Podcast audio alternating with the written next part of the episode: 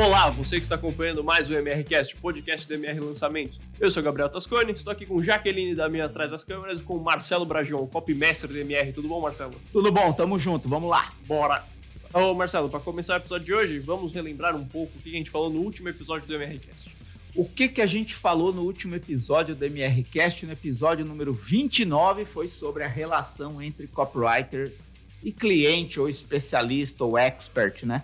Se você escreve copy para outros especialistas, outras especialistas, marcas, outras pessoas, se você escreve para outras pessoas, pronto. É, você deve saber como se relacionar, né? Qual, qual deve ser o, o, Quais são as coisas importantes de se considerar nesse relacionamento, né? E como isso pode contribuir para você ter um projeto de copy melhor. Então foi isso que a gente falou no episódio 29. Depois que você ouvir ou assistir esse aqui, vai lá e ouve ou assiste o anterior também. É isso, onde você tiver tem listas de reprodução e playlists, termina esse, vai lá e escuta ou assiste o outro. É, e o que a gente vai falar no episódio de hoje, Marcelo? No episódio de hoje, nós vamos falar sobre como trabalhar na quarentena, como o copywriter pode continuar sua jornada, sua rotina de trabalho, de escrita durante a quarentena. Até porque é o momento que a gente está vivendo. É, não sei quando você vai ouvir esse episódio. Se você estiver ouvindo ou assistindo esse episódio depois que a quarentena da pandemia já acabou, ainda assim vai ter muita coisa aqui que vai te ajudar a entender como que você pode, em situações de adversidade, manter o seu ritmo, o seu hábito e a sua rotina de escrita, porque é isso que faz a diferença na experiência do dia a dia de quem é copy. Muito bom. Então, para começar o, episódio de hoje, Marcelo, vamos falar um pouco o que será que mudou na vida de um copy durante a quarentena? Quais foram? O que, que afetou ele? O que, que Olha, eu, eu, eu penso assim, ó, que para muitos pode ter mudado quase nada. Porque normalmente quem trabalha escrevendo já tem um ritmo de vida mais. É, como é que eu posso dizer assim? Mais privado, né? Por quê? Porque a pessoa, ela, ela depois que ela faz o, o, o processo de pesquisa, de conversa, de, né, de discussão de ideias com outras pessoas, com especialistas, outras pessoas estão envolvidas ali no projeto, Normalmente ele se retira para escrever e passa ali é, horas e horas, dias e dias, às vezes semanas, dependendo da dimensão do projeto.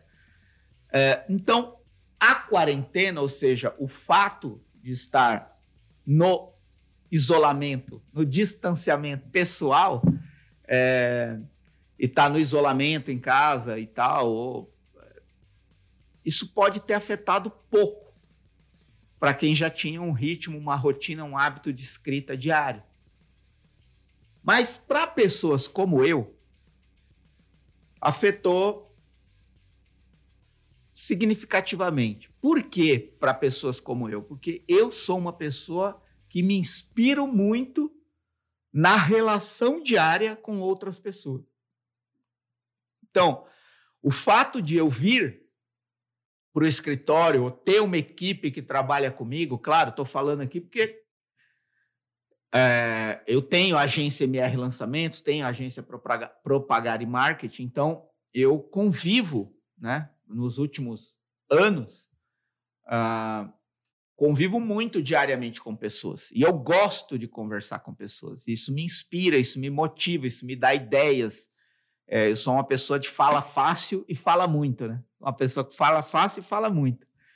É, então, nesse sentido, é, o, o, online não foi, não supriu, né?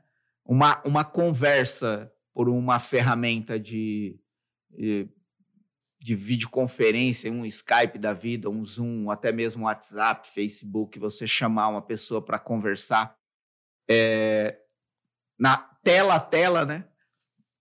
Não é a mesma coisa que eu estou aqui olhando, olhando no olho, né? Vendo as suas, as suas expressões, o seu comportamento. podendo desenvolver uma conversa mais espontânea, mais à vontade. Então, isso eu estou falando no meu caso, né? Então, neste caso de pessoas que têm um perfil como o meu, um perfil mais de convivência coletiva e que gosta disso e que tem isso como uma ferramenta de trabalho também, foi mais difícil. Né? Eu manter o meu ritmo, o meu hábito, é, a minha rotina diária de escrita. Para outras pessoas não afetou muita coisa. Então, eu acho que isso é o que tem que ser entendido. É isso?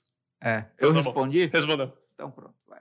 Bom, então, é, antes de entrar no, no próximo tema, você não fala um pouquinho o que, que mudou? O que você teve que se adaptar, do, do seu jeito para trabalhar na, na quarentena aqui? Então, porque eu, eu vejo assim, né? Uma das coisas que mais é, ajudam quem é copy é manter um nível de produtividade alto. E nível de produtividade alto, é, na minha percepção de copy, tem a ver mais com qualidade de produtividade do que com quantidade. Né? Às vezes você fala assim, pô, num dia eu escrevi um lançamento, escrevi o script de quatro vídeos de um lançamento.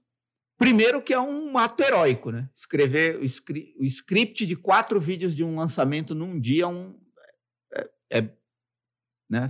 muito difícil, se não impossível. Então, você pode se fitar pela quan- quantidade de, de, de produtividade, mas eu gosto de olhar pela qualidade da produtividade. Né? O quanto aquilo que você escreveu naquele dia, naquele momento, ficou bom. Ficou uma coisa que, da qual você olha e tem prazer de dizer que criou aquilo, independentemente se aquilo vai- ainda vai passar por uma revisão, por uma conversa, por uma melhoria, por uma adaptação, não importa. Mas você produziu com qualidade. E por que, que eu estou dizendo isso? Porque eu sou uma pessoa muito dispersa em casa. Eu sou uma pessoa muito agitada. E eu gosto muito de televisão. né? Os críticos de plantão podem me criticar por causa disso, está tudo certo. Eu não sou uma pessoa que demoniza a televisão, muito pelo contrário. É, eu utilizo a televisão também como um- uma ferramenta de entretenimento, distração e criação de ideias. né? Eu, vocês que convivem aqui comigo sabem muito bem disso, né? E quando eu falo televisão, obviamente é a seleção do que eu escolho dentro da grade eh, de programação ou possibilidades, também incluindo aí Netflix e, e, e similares. Então, ah, eu tenho, eu, quando eu estou em casa, eu tenho a sensação de que eu tenho menos compromisso e responsabilidade com o trabalho quando eu estou em casa. Então, isso me prejudica. É, eu me distraio e eu tendo a não querer fazer muita coisa de trabalho em casa.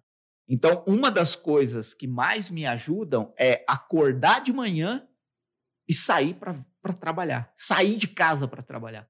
Esse sair de casa para trabalhar já é um motor na minha vida. Quando eu fiquei impedido de sair de casa para trabalhar, cara, foi difícil eu é, eu criar um novo padrão mental. Consegui? Consegui, mas com muito esforço, né? com muito mais esforço. Né? Porque o, o, o ambiente de reclusão ali, de, de concentração, de foco para escrever, era muitas vezes disperso durante o dia por outros interesses do conforto de estar em casa. Então, acho que é isso que se tem que analisar. Primeiro, quantidade de produtividade não tem nada a ver com qualidade do que você está produzindo. Mais vale você produzir menos com alta qualidade do que produzir muito com baixa qualidade. Porque é a qualidade do que você está produzindo que vai gerar o resultado que você quer, não é a quantidade do que você está produzindo que vai gerar o resultado. Porque você pode fazer 10 lançamentos rápidos e não gerar o resultado de um lançamento bem feito. Né? De um copy bem feito. 10 copies rápidos podem, somados, não gerar o resultado de um copy bem feito. E isso exige concentração, foco imersão no que você está fazendo, sem distrações aleatórias. E por incrível que pareça, para mim, o fato de sair de casa e vir trabalhar no escritório me permite essa percepção mental. Pô, quando eu estou no escritório, estou trabalhando. Aí o meu nível de concentração e foco aumenta. Mesmo que tenha muitas pessoas falando, fazendo muitas coisas, porque o nosso escritório aqui é aberto, né? Imagina 20 pessoas aqui, não tem parede, não tem nada. Põe o fone, isolamento de áudio, isolamento de, de ruído e foco. Né? E aí a minha, a minha rotina normalmente é trabalhar com o máximo de, de produtividade até a hora do almoço, que é ali por volta de uma hora, uma e pouco, talvez um pouco menos, um pouco mais. Mas, e eu costumo chegar aqui, eu costumava, né? Chegar no escritório sete horas da manhã.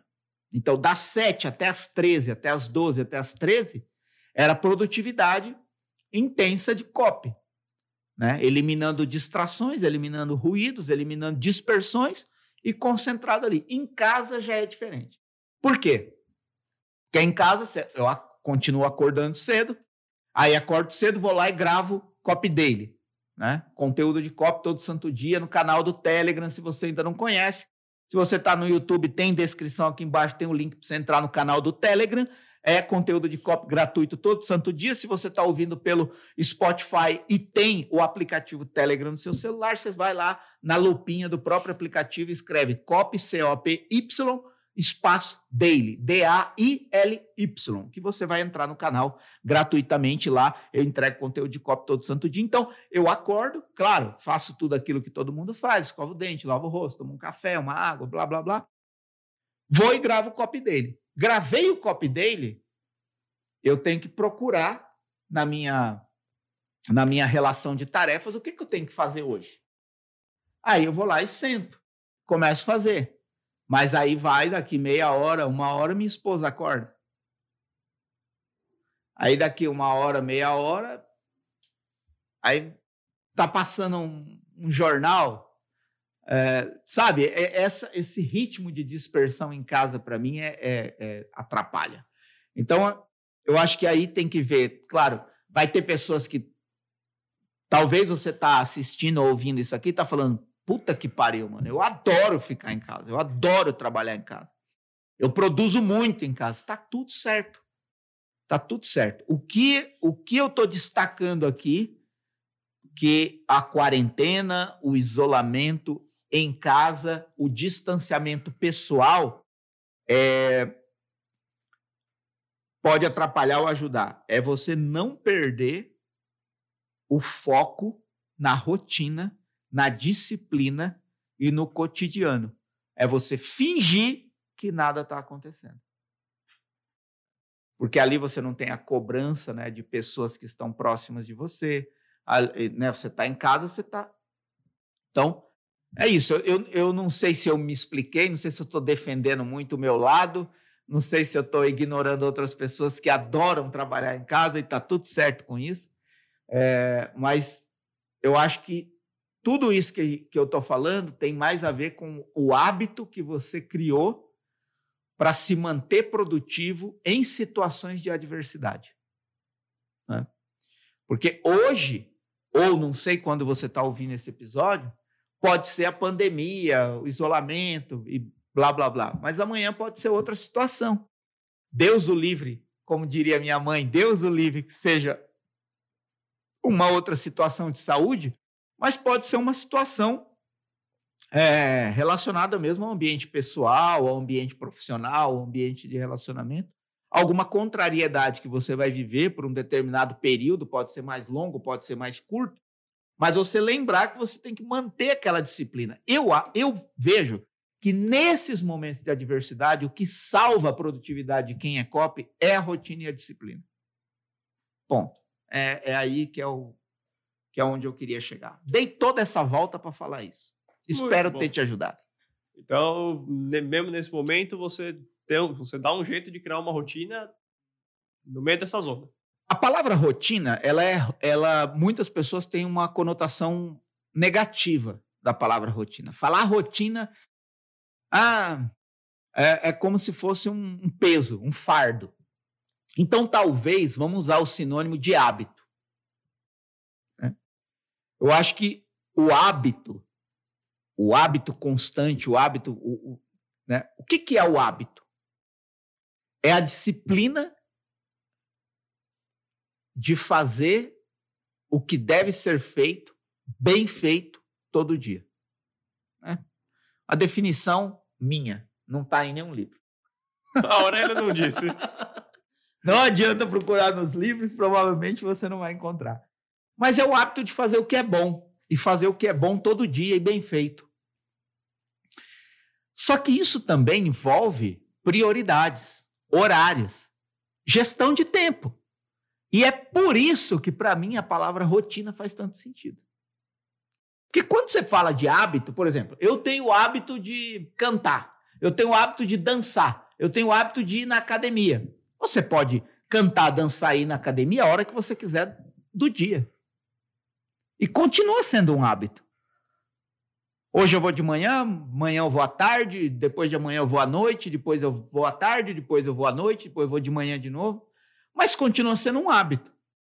Quando você inclui ao hábito a palavra rotina, é porque você tem um cronograma de prioridades. E aí, além disso, ainda tem a disciplina, que é manter o cronograma de horários dentro do seu hábito, daquilo que você tem que fazer. Né? Então, e por que, que eu estou falando tudo isso? Não quero aqui teologizar sobre o tema, não. Não quero aqui filosofar sobre o tema, mas é, é uma coisa que poucas pessoas prestam atenção. Qual é o momento do seu dia que você é mais produtivo? Né? Então, vamos pensar desse jeito. Qual é o momento do dia que eu sou mais produtivo? Eu, Marcelo. Aí você pensa qual é o momento do dia que você é mais produtivo. Eu é de manhã da hora que eu acordo até a hora do almoço. É a minha fase de 80% de toda a produtividade do meu dia. É a parte da manhã. E aí, o que, que eu vou fazer nessa parte mais produtiva? A prioridade, o que demanda mais esforço, tempo e energia. Entendeu? Então, é, é nesse período da manhã que eu vou fazer a prioridade. Então, já estamos falando aqui de duas coisas, ó identificar em você o seu período do dia, seu período do dia de maior produtividade e encaixar nesse período de maior produtividade as prioridades do dia. Por prioridade, entenda-se exatamente, somente, exatamente prioridade. Não é secundariedade, terciariedade, é prioridade. Então, é prioridade você é, navegar nas redes sociais? É prioridade, eu, no meu caso, assistir jornal na televisão? É prioridade ficar de, de, de, de, de enrolação? Não é prioridade. Então, você elimina essa dispersão, elimina essa distração e concentra o foco na prioridade dentro do seu período do dia mais produtivo. Tem pessoas que é à tarde, tem pessoas que é à noite, está tudo certo. Você precisa ter consciência disso. Por exemplo, se você não produz bem de manhã, o que, que adianta você querer fazer a coisa que exige mais tempo, esforço e energia de manhã? Daqui uma semana, um mês, um ano, você está tão desgastado que você passa a acreditar que não é bom naquilo que você está fazendo. Simplesmente porque faltou um alinhamento e aí encaixa, por último, né, a rotina, que é o cronograma.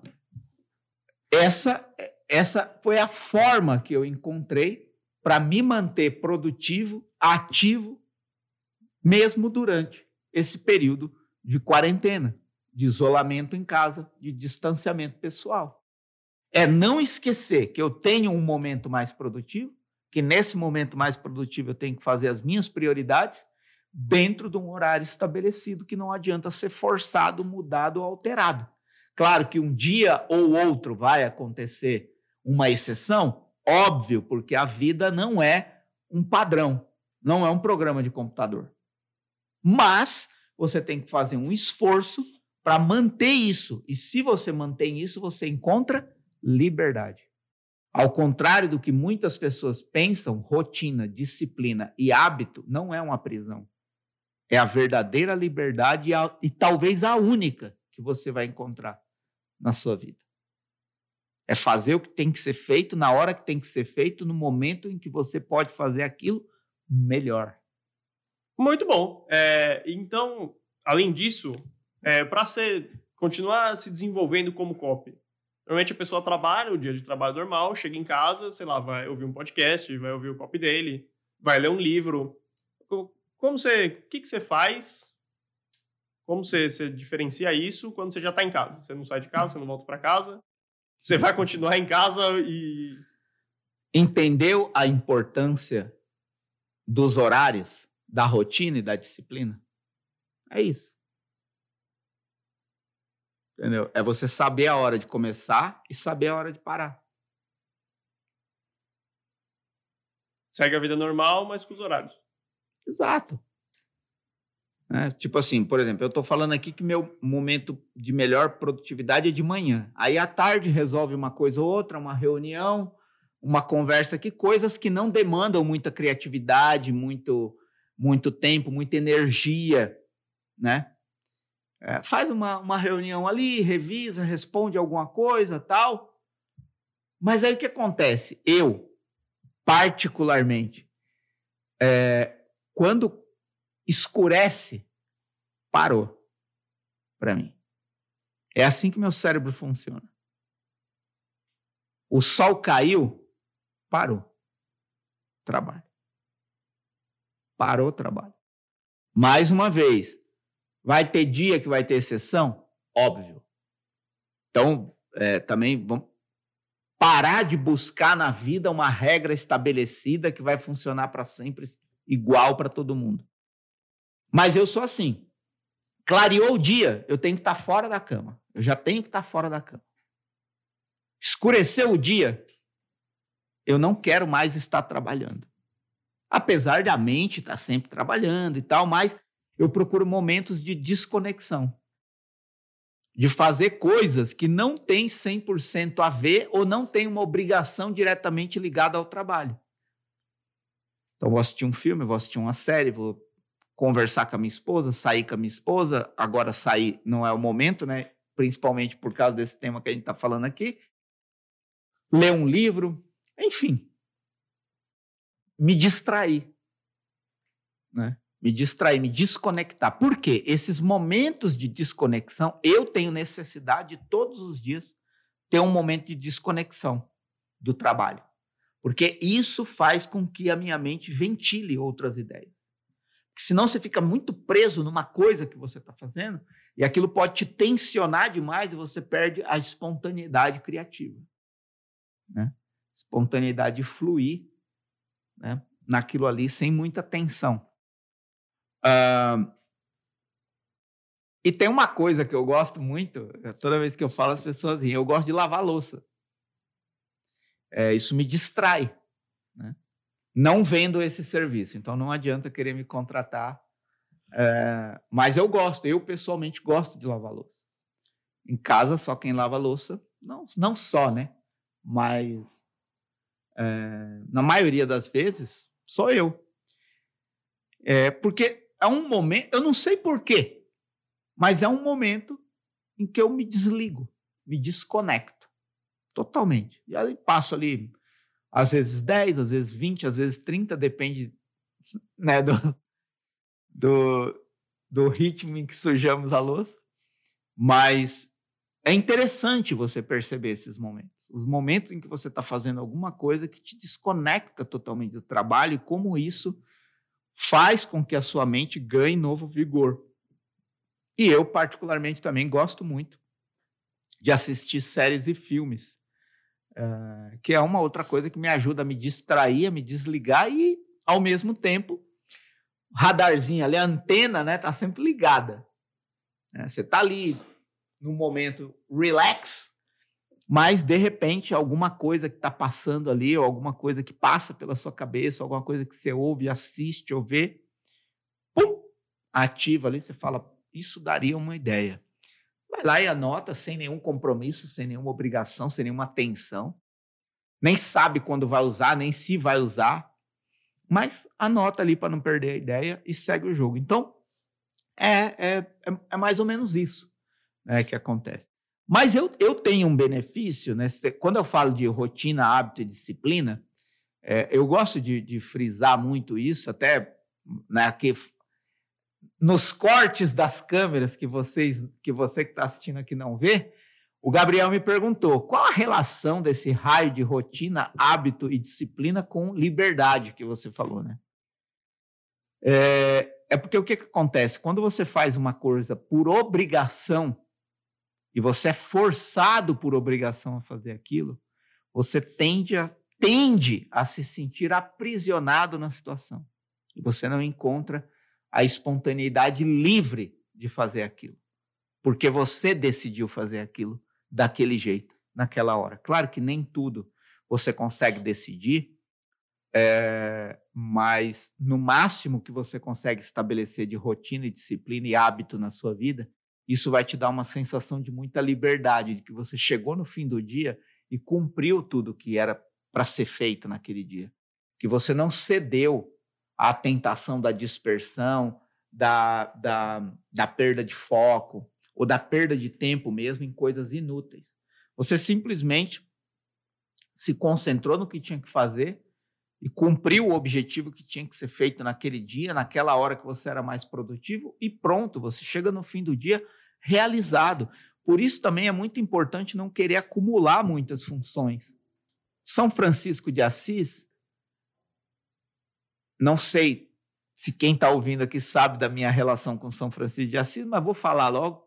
É, eu fui frei franciscano por 10 anos. Né? Então eu conheço um pouco da vida de São Francisco de Assis. É, por 10 anos eu vivi o carisma franciscano. É, e São Francisco tinha uma frase que, claro, muitos outros repetiram na história de várias formas diferentes, mas eu prefiro a expressão de São Francisco por motivos óbvios, de experiência pessoal. Faça poucas coisas, mas as faça bem.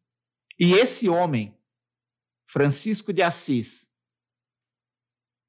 que disse essa frase, faça poucas coisas, mas as faça bem, é talvez uma das maiores personalidades que já viveu na Terra.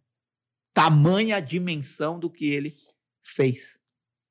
Fazendo cada dia poucas coisas, mas fazendo-as bem. Isso é liberdade.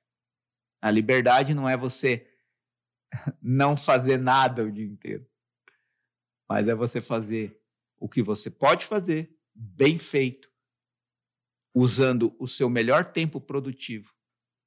Né? Então, é isso. Muito bom. Então, para ir encerrando... Esse podcast virou um, ah. uma, uma partilha de vida. É um absurdo esse podcast. Então, acho que para ir encerrando, Marcelo, acho que é válido falar que, que você tem que buscar isso independente do que você for, né? É porque. A... É, isso é para vida. Sim. Que você sendo pod... podcast, não. Você sendo podcast é boa. Não corta, não, já aqui. você sendo copywriter de, de, agência ou um freelancer, mesmo que você já trabalhasse de casa, a sua rotina mudou, né? Você não pode mais sair de casa para trabalhar em outro lugar, tem mais pessoas na sua casa. Então, acho que é manter, buscar essa rotina, esse tempo produtivo, independente do que for, né? Não é porque você já trabalhava de casa que não mudou sua vida. É, é. Eu, eu vejo por aí. E também respeitar. É, é muito interessante isso, porque é, é, engraçado. Eu não consigo falar de copy sem olhar para o ser humano, né? É... Por exemplo, eu tenho esse perfil. Mas eu sei que muitas pessoas que convivem comigo não têm esse perfil que eu tenho. E é também uma habilidade, até uma maturidade que precisa ser desenvolvida. Não estou falando que eu sou 100% perfeito na aceitação disso, não. Mas é uma coisa que há muitos anos eu entendo isso de forma diferente. Por exemplo, a minha esposa é o oposto, o oposto absoluto de mim. Tipo, definitivamente, a parte da manhã não é o momento mais produtivo dela. E eu preciso respeitar isso, entender isso. E isso também me ajuda a ser livre. Porque eu não dependo de que as outras pessoas sejam iguais a mim para eu ser bom no que eu faço e fazer o que eu devo fazer. Mas aí, entende, de repente você é copywriter de outra pessoa. Né? Você é um freelancer que trabalha para uma empresa, para um outro especialista e tal. E aí não é o período da manhã a parte mais produtiva do dia de para quem você escreve. Você tem que saber conciliar isso. Vai adiantar chamar uma reunião 8 horas da manhã com uma pessoa que começa o dia produtivo dela depois do almoço? É, entendeu? É forçar a barra. Pô, mas aí quando eu for fazer a reunião eu já vou estar cansado. Essas exceções, elas precisam ser analisadas, precisam ser aceitas no contexto de que cada ser humano é uma pessoa. E é exatamente nisso que consiste a liberdade. Você poder ser você o tempo inteiro, respeitando que todos os outros também possam. Então, é, isso aqui está parecendo mais um podcast de coaching do que um, um, podcast de copy, mas fica aí todas essas orientações, essas dicas, essas sacadas. Mas eu tô, eu tô compartilhando aqui o meu coração mesmo, minha, minha vida. Eu, é, é, eu acho que é muito importante você ter isso, né? Você ser você, né? É. Aí vai ter gente que vai falar assim, pô, mas aí eu tenho eu tenho um chefe, eu tenho que cumprir horário. Cara, eu também já passei por isso. Aí você tem que ir se adaptando. Eu tenho um benefício, eh, posso dizer que isso concorreu a meu favor, que é desde os 13 anos que eu acordo cedo todos os dias. Hoje, eu vou, vou, vou ser sincero com você, tem dia que eu gostaria de dormir até mais tarde, mas não consigo. E aí você tem que aceitar que desde os 13, eu tenho 43, faz 30 anos. Né? Por quê desde os 13 anos? Porque eu entrei no Senai da Volkswagen com 13 anos como aprendiz, não é aprendiz feiticeiro, não, é, é aprendiz sei lá o quê. É, tinha meio período de, de teoria, meio período de prática no Senai da Volkswagen. É, e aí teve épocas em que eu acordava 4h40 da manhã, épocas que eu acordava 5h15 da manhã. Agora imagina isso por nove anos. Aí depois eu entrei na vida religiosa e me tornei franciscano. Aí eu tinha que acordar cedo todos os dias porque tinha uma jornada de oração, de trabalho dentro da vida religiosa em comunidade. Então, mesma coisa, acordava 5, 5 e pouco da manhã. Mais 10 anos. Aí, depois que eu saí da vida religiosa, eu comecei a trabalhar de empregado, cara, numa agência publicitária. E era um, a agência publicitária era, no mínimo, quando tudo dava certo, uma hora e meia da minha casa, de carro. Então, aí depois eu abri a minha agência. Opa, agora eu posso chegar a hora que eu quiser. Todo dia eu tô aqui às sete. Por quê? Porque eu não consigo ficar na cama. Se eu conseguisse, eu ficaria. Se você consegue, você pode ficar, desde que isso não comprometa o restante do seu dia de trabalho, de produtividade e de execução daquilo que você tem que fazer. É isso. Por um tempo, você vai ter que se submeter. Se você quer alcançar a liberdade de poder fazer o que você quer fazer, e eu e essa, esse tipo de liberdade de fazer o que você quer fazer, ela é questionável, você tem que fazer o que precisa ser feito. Eu acho que essa é a verdadeira liberdade. Uh, aí você tem que pensar o que eu preciso fazer hoje para conseguir o que eu quero viver amanhã. Muito bom, essa.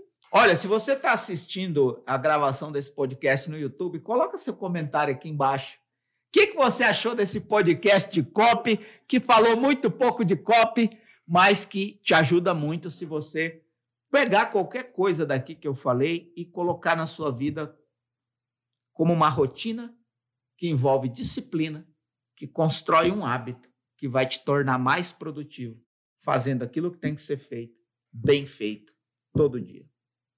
Muito bom. Falamos muito pouco de copy, mas falamos muitas coisas que vão te ajudar a ser copy. Exato. É isso. Então acho que com isso a gente encerra, né, Marcelo? Eu também acho. Muito que bem, então. O primeiro muito que bem do podcast. É, deixa eu só terminar esse podcast falando mais uma coisa de São Francisco Claro, é, independentemente daquilo que você acredita, de repente você está ouvindo isso aqui, não tem nenhuma relação com São Francisco de Assis também, tá tudo certo, não tem problema nenhum.